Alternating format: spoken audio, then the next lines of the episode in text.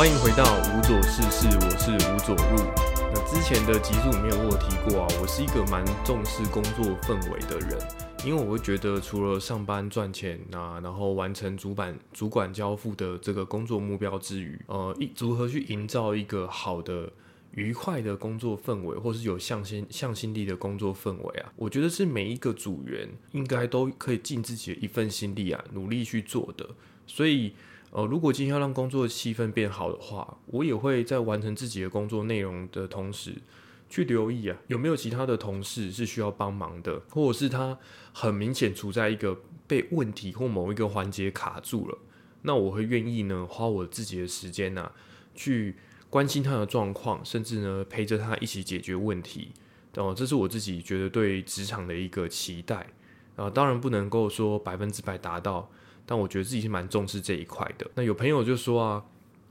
就是看我自己在工作上经营的好像蛮进入状况的，然后这个工作感觉很不错。但我觉得有时候很难，其实就是说，嗯，这个工作真的不错吗？还是怎么样？我很难很客观的去说明原因很是什么呢？就是我们自己这一个课跟另外一个课啊，虽然我们同样做的产品都一样，但是可能专案的项目不同。然后我们这个课的氛围跟另外一个课氛围啊，其实是差异非常大的。我们这个刻画，主管大概三十五、三十六岁左右，那想法会跟我们比较贴近一点。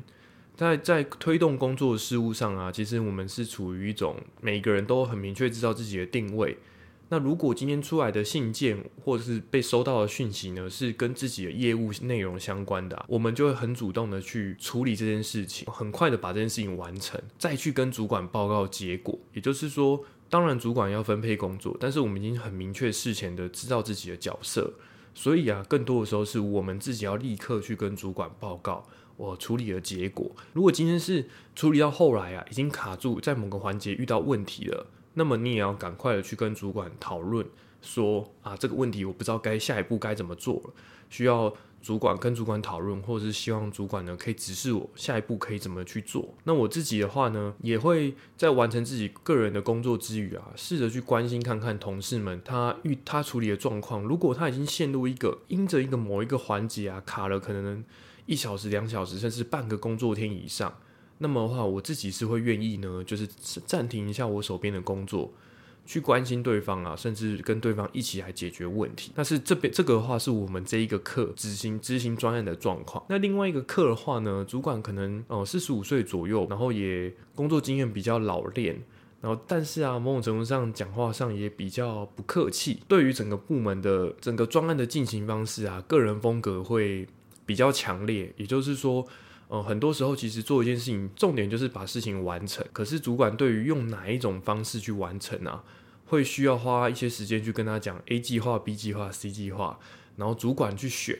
那我最就是喜欢 B 计划，然后呢，你就必须要配合他的方式去把 B 计划完成，或者是他们可能每周至少会开一到两次的这种整个课里面的会议。那课里面的会议里面呢，教所有人啊立正站好啊，然后大家把所有的代办事项就是列出来，然后呢，大家去认领自己要做的事情。那这个话其实就会涉及一个东西，就是说，他其实每一个人并没有明确的这个业务范负责的内容，每次都是主管把问题收集起来之后列出来给大家。让大家自由的去挑选，那常常就会发生呢。当今天已经被一个新的问题丢过来的时候，他们那个课的状况就会是，他不确定这个工作内容、这个项目是不是可以由自己主动去执行，而必须要等到呢主管去分配，或者是哦要花很多时间把这个问题的状况跟资讯呢。整理完之后回报给这个主管，让主管去决定啊下一步该怎么做，或者是呢啊收到这个问题之后要把 A A 方法、B 方法、C 方法花一段时间去整理之后告诉主管。可是其实明明就有很多问题是很琐碎跟很细小的那些东西，你要怎么样？这个你要光是每天这样回报啊，或者是一直跑去跟他讨论啊，其实也会消耗不少的精力。所以两个课的氛围就蛮不一样的。然后那个主管也常常讲出一些，嗯，可能又比较有挑衅意味的，或者是稍微比较情绪化的部分。那我觉得这个，嗯，职场上是不可避免，就是的确就是有这样子的人。但是呢，他常常讲的一些话会蛮影响你的情绪的。比如说啊，你可能事情没有，可能没有按照时辰的去做好，他就会说啊，如果你这样子拖下去的话，是不是要害全部人礼拜六来加班呢？那就是在礼拜五的时候一直说，那你今天到底能不能做完呢？不然的话，我们就全部人把假日自己个人行程都取消掉，都来加班哦。但是其实这件事情。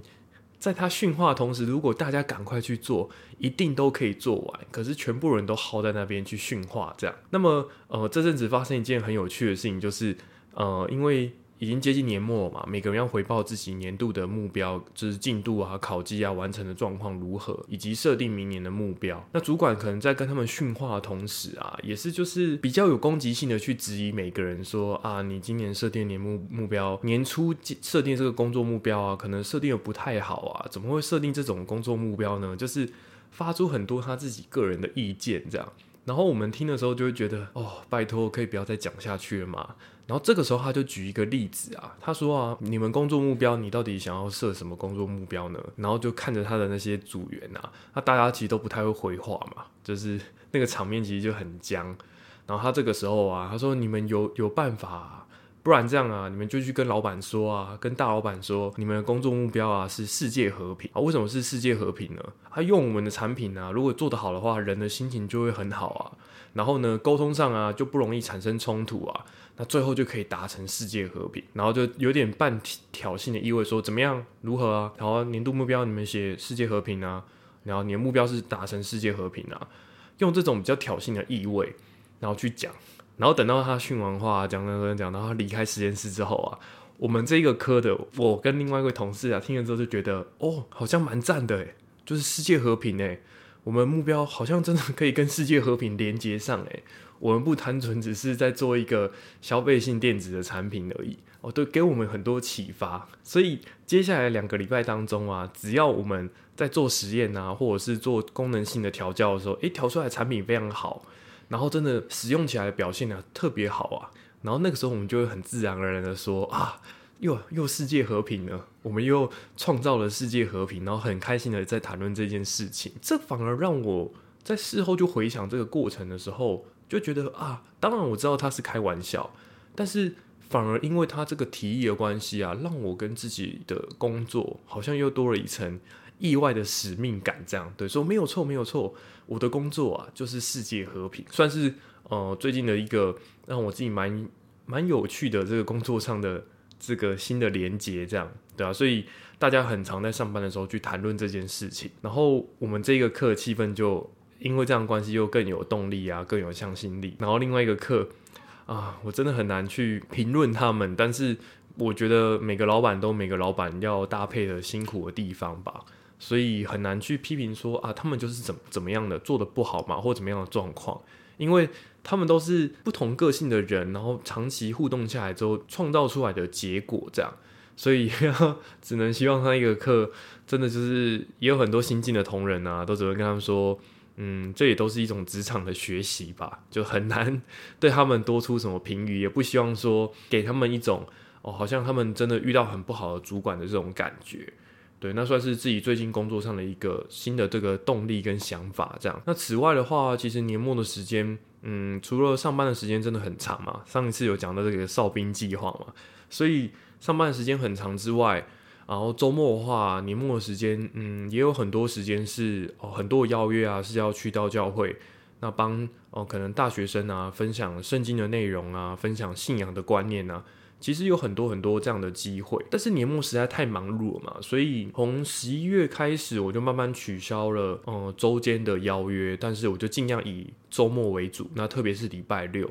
那礼拜六的话呢，我自己的习惯是哦，礼拜六早上啊，我都会在清晨的时候呢，就是骑车去教会这样。那一直以来做这件事情的话，只要时间允许，我就一定会。这个骑车去教会祷告，那祷告的话，其实我去教会通勤时间可能要到四十到五十分钟左右，也就是实际上啊，清晨的话大概要在三点半到四点之间啊出发，才比较能赶得上呢，就是教会清晨礼拜的时间这样。那么我在做这件事情的时候，其实这个习惯已经是我上来台北工作之后，然后疫情趋缓可以去教会的情况下，我都会尽量的让自己可以去参加这个清晨礼拜的时间。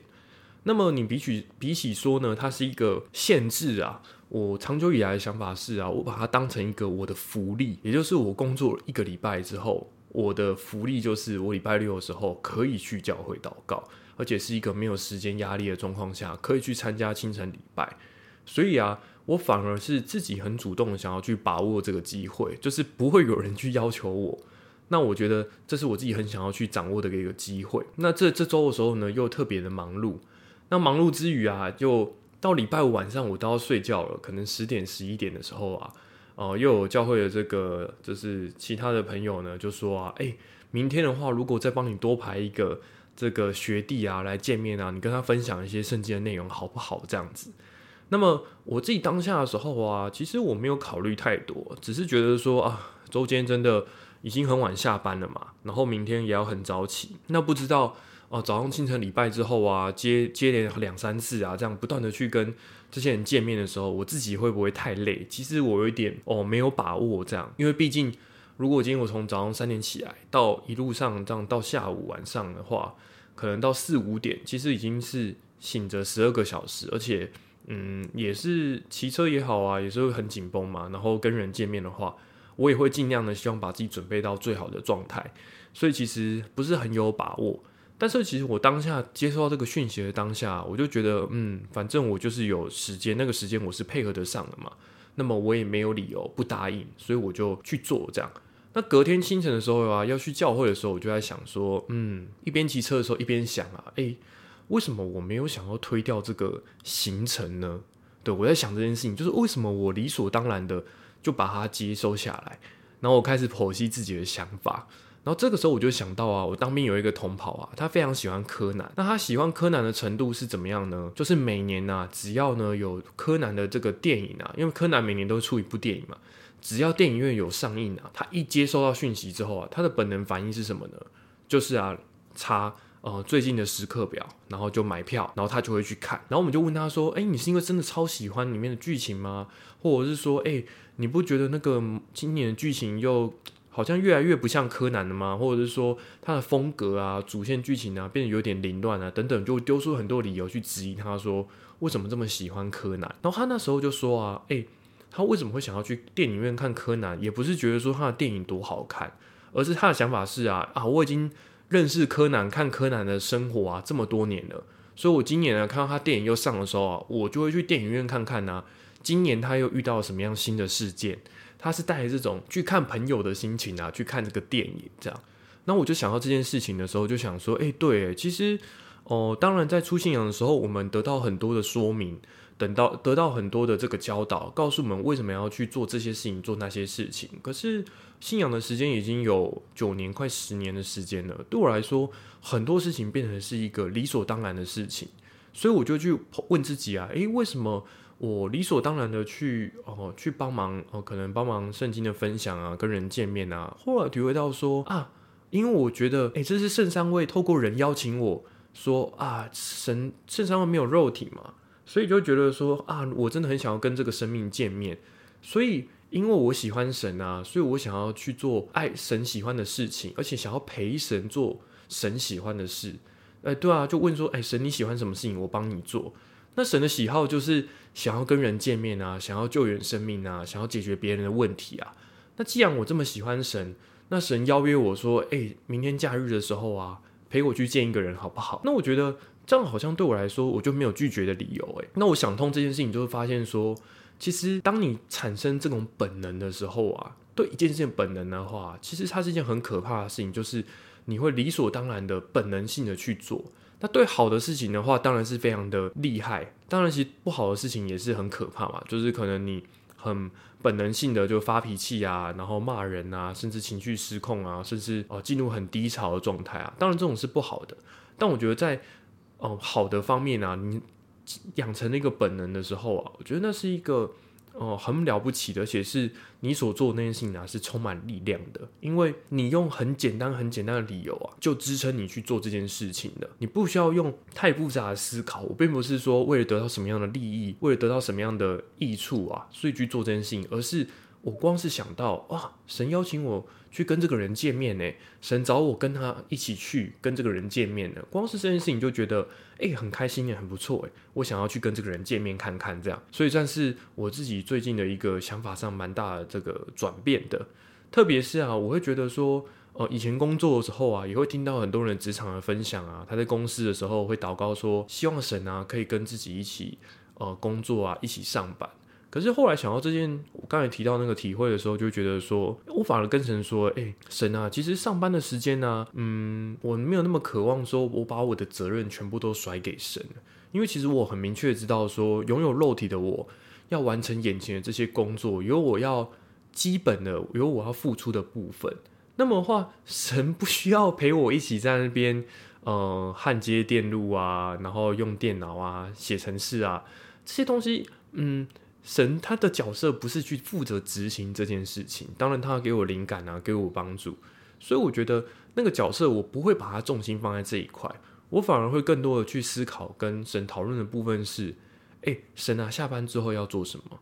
下班之后，哎，神陪我去上班呢，陪，因为神很喜欢我，陪我去上班呢。那下班之后啊，我也应该要陪神去做神喜欢的事情嘛，所以才会我刚才提到的部分，就我会觉得说。这好像是一件在我能力所及的范围内啊，我是很乐意的，而且是很本能、理所当然去做这件事情，这样，所以就有这样的故事发生。那连续这是两三周的时间哦，几乎礼拜六啊都会一整天泡在教会里面，然后断断续续的，可能我一下出去吃个早餐再回来，然后呃吃个午餐再回来，或者是稍微可能去朋这个其他的朋友家休息一下，然后又会回到教会来，这样来来回回这样，那一起。这个帮忙的这个教会的这个男生呢，就跟我说啊，诶，真的很感谢我啊，就是呃，很想要请我喝饮料这样。可是啊，某一次他那时候跟我提的时候啊，因为那一天，嗯，因为周间真的太累了，然后加上可能到晚上十点十一点的时候，他还在跟我沟通，呃，隔天啊要见面的这个学弟啊，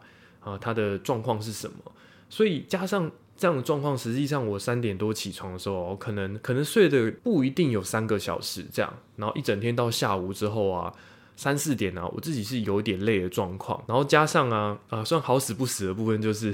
我那一个礼拜啊，舌头破了一个洞这样，那我没有想要抱怨这件事情，但是。呃，因为很频繁的跟人讲话嘛，其实是过程蛮不舒服的。特别是有时候讲到某一些段落，突然间弄到一个很痛的位置的时候啊，你会瞬间口水很大量的分泌，这样，然后就很不舒服，然后所以就真的觉得有点累。所以就像那一天我这个讲完义啊，然后分享完这些圣经的内容之后，我简单打个招呼啊，我说啊，我啊，我先走了，回去了。一转身。我整个人就直接消失，然后我就回回家了。这样，因为毕竟我就讲嘛，其实我通勤的时间很长，所以我会觉得很担心自己的精神状况不好，然后去骑车，所以就想说啊，我就我就先到这边然后，我就回去了。这样，那后来呢，他那个学弟呃教会朋友就跟我说，不管怎样，一定要请我喝一杯饮料。这样，于是呢，就在上礼拜啊，然后下礼拜六下午的时候啊，他就跟我说，哎，他已经到教会了，他有帮我事前有问我说我要喝什么饮料，然后我就说，嗯。我已经很久没有喝手摇杯了，嗯，就请我喝个这个珍珠奶茶好了。就毕竟就真的很久没有喝这种含糖饮料，我自己平常都是喝无糖的茶，或者是不含奶的咖啡，呃，或者是像有时候晚上的话就是喝花草茶，就是完全没有咖啡因的，这是我自己比较常喝的类型。然后我就跟他说，好久没有喝珍珠奶茶，那就帮我买珍珠奶茶吧。然后下午两点的时候呢，教会有一个活动这样，然后要去参加。他就提早有到教会，就跟我说啊，诶，他已经帮我把饮料买好了。然后我就说好啊，那我就去教去教会拿拿拿这个饮料，然后在参加活动之前要把那个饮料喝完。那我大概只有二十分钟的时间，所以我拿那饮料当下就稍微跟他寒暄了几句，我就赶紧拿起这杯饮料来，然后一直喝喝喝喝，然后喝喝到一半之后啊，就算喝了两三口。我才低头下来，好好的端详这个饮料。那他买给我是那个马古茶坊的珍珠奶茶。我自己一直以来听过都是这个马古茶坊的饮料，好像蛮好喝的。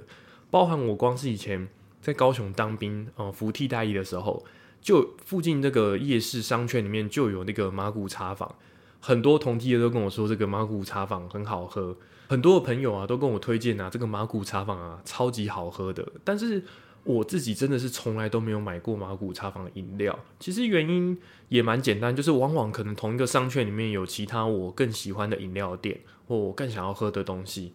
那加上去看马古茶坊的时候，其实它没有主推，它就是一间整体各一各种茶饮料项目 CP 值都蛮高，或者说水准都蛮不错的的饮料店这样。所以如果它没有特别主打两三种的话，其实我也会不知道该买哪一个来喝这样。所以啊，那一天呢，其实是我第一次去喝这个马古茶坊。那它的珍珠的话，我觉得口感真的还蛮特别。就是一般的话，可能大家最主流这种是表面会有点软软的，然后里面 QQ 的这种口感。那它是表面有一点硬硬的，然后颗粒感很明显，但是里面呢还是保留这种 QQ 的口感。那所以喝起来就觉得哦，好像还不错诶。然后这是第一次喝到这个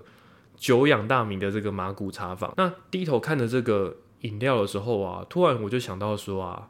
啊，这可能呢，就是我今年呢一整年下来啊，然后呃，不论是疫情期间呢，透过远端的讲义啊，或者是呃周六啊日啊这样子不断的通勤啊，去教会讲义的时候，我突然得到脑中浮浮现一个想法，就是这就是我的奖杯这样子，就拿着那一杯饮料这样，然后就说啊，这就是属于我的奖杯这样。结果想不到隔天呢，这个教会牧师正道的时候啊，也是说啊，真的。哦，神呢很想要把在今年呢给每一个努力的人一个奖杯，这样，所以在投影片上呢就放出了这个一个示意图，就拿着奖杯的图案这样。然后我看到之后才发现，哦，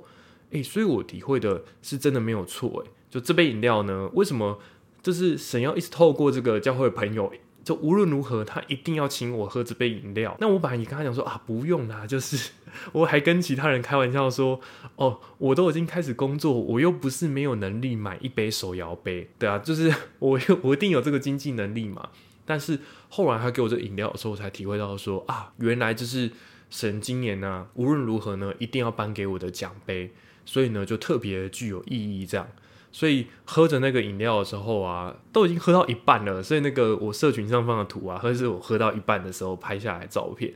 才体会到说啊，原来这就是纪念我今年所付出的一切啊，神给我最好的奖励。那比起可能是价钱本身或饮料本身的话，可能对我来说，本人的我自我的提升跟我对这件事情从中的体会啊，其实是最重要的事，然后也是让我觉得很感谢的部分。那今年的话，其实是。哦，我们教会当中的这个年度的标语是“灵肉更新”，那就是“灵肉更新”意义是什么呢？就是，嗯，总会长牧师说啊，去年的时候啊，很多人呢会觉得说啊，我我的生活啊，因为疫情啊，因为各种因素啊，被耽误啊，被单延了。但是，一年已经过去，二零二零过去了，二零二一年呢，我们不要把这件事情呢再当成一个借口，就说啊，因为疫情的关系啊，因为什么样的因素啊，所以。我没办法去做我想做的事情。如果真的现实的生活中真的充满重重困难的话，我们应该要找出啊，在每个当下我可以去做的事情是什么。透过小小的累积啊，找出可以让自己变得更加提升的这个方法，这是非常重要的部分。也希望每一个人在年末的时候啊，都可以去检视自己哦，灵肉更新的部分到底有哪些。那回到我自己身上的话，也觉得回顾一整年当中的时候。哦，这个刚才讲到的是在呃教会当中分享圣经方面啊，我自己呃持续去付出的部分，所以我觉得算是对于这个部分非常的感谢。那此外的话呢，到底灵用更新的部分有哪些啊？可能之后再会再做一集，再稍微拖提到一些。但是我自己原本对于灵用更新的想象啊，是会觉得说。我到年末的时候，我一定要告诉大家，或者说我们来交流一下，我今年变多强啊，多酷啊，多猛啊！然后我在信仰上有什么样的精进啊？我在肉体上啊，可能变成猛男啊，或者是我的这个可能肩膀酸痛的问题解决啦，或者是肥胖的问题啊，这个解决啦，一些慢性病啊解决啦，可能会想要去炫耀这些，甚至是比如说肉体上。啊，我新加薪啊，啊，我自残啊，会想要去讲这些东西。可是啊，这周的时候听到总会长牧师分享啊，他自己哦，某一周的时候啊，某一天的清晨啊，跟神祷告的时候，就不断的跟神讲，呃，各种自己恳求的事情啊，告白的事情啊，可是神都没有回应。于是这个总长牧师就觉得啊，怎么好像祷告到后来变得有点像是自己在自言自语。这个时候啊，总长牧师就非常的紧张啊，不断的呼喊圣灵啊，询问圣灵说啊，圣灵啊，这个时间我到底应该要祷告什么呢？变得非常的紧张，可是后来董事长不是说啊，发现啊，今年想到啊，